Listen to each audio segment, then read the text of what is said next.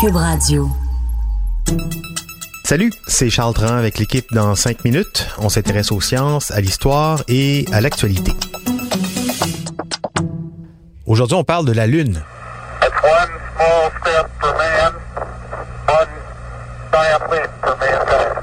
21 juillet 1969, ces mots de Neil Armstrong en direct à la télé, moment d'histoire.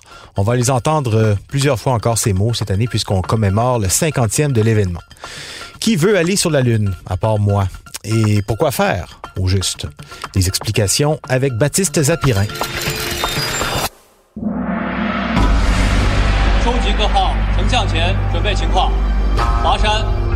La Chine a démarré 2019 tambour battant, hein, ce 3 janvier, en faisant l'unir un engin sur la face cachée de la Lune, une première mondiale. Mais les Chinois ne sont pas les seuls ces temps-ci à viser la Lune. Notre satellite naturel se mondialise. Les États-Unis et les Soviétiques veulent y retourner, et donc la Chine aussi.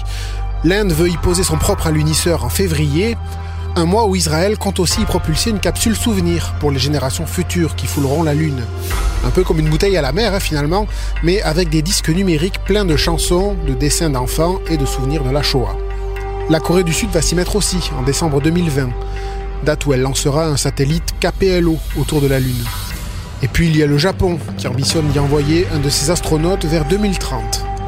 Sans parler de l'Agence spatiale européenne hein, qui rêve carrément de bâtir un village lunaire une base ouverte et permanente pour remplacer la Station spatiale internationale.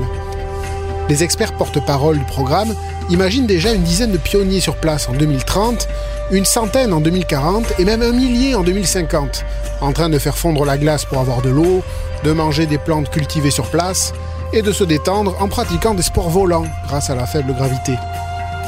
Même les compagnies privées s'y mettent. SpaceX, Moon Express, iSpace, des startups qui profitent de l'aubaine développent leurs propres engins pour les vendre, aller directement sur la Lune récolter des ressources ou tout simplement faire du tourisme. C'est tout un changement tout ça.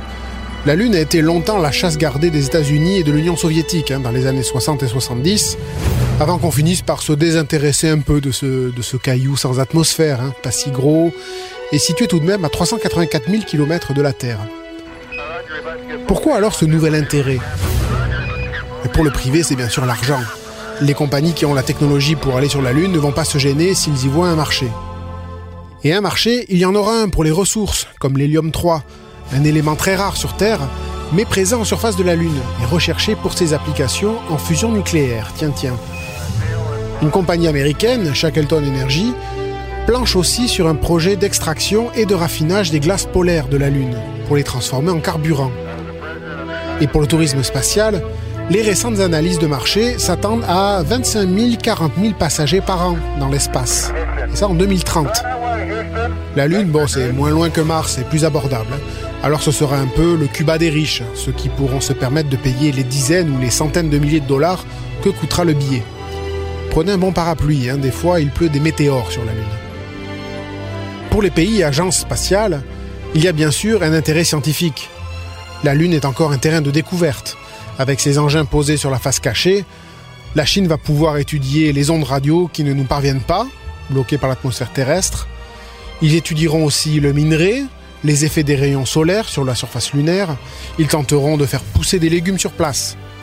Et qui sait quelle technologie on va développer au cours de ces recherches? C'est d'ailleurs pour la conquête spatiale hein, qu'on avait inventé le satellite. Une invention plutôt utile de nos jours, on va dire, hein, pour téléphoner, pour observer la météo sur Terre ou pour écouter ce podcast. Le premier satellite à tourner autour de la Terre, pour rappel, c'était Sputnik en 1957. Mais aller sur la Lune, c'est aussi un enjeu politique. Une manière pour les puissances mondiales de bomber le torse, de montrer comment on est trop fort.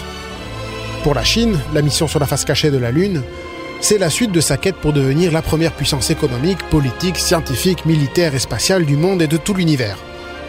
C'est pas nouveau, hein, la conquête spatiale, ça date de la guerre froide, quand les soviétiques et les américains s'affrontaient à coups de programmes lunaires pour savoir qui avait la plus grosse fusée. Alors aujourd'hui, on sait pas qui a la plus grosse, mais on sait au moins qui en a le plus. C'est la Chine, qui a envoyé en 2018 39 fusées dans l'espace, contre 31 américaines, 20 russes et 8 européennes. Un, proverbe anglais le dit, hein, grosse roquette, euh, petite planète. Bref, la conquête de la Lune, on y reviendra sûrement. Et celle de Mars aussi. Baptiste en parlait, les entreprises privées aussi s'y mettent avec entrain vers la Lune, vers Mars aussi. On aura certainement l'occasion de parler de ce glissement de la conquête spatiale du secteur public vers le secteur privé. Merci Baptiste Zapirin, c'était en cinq minutes.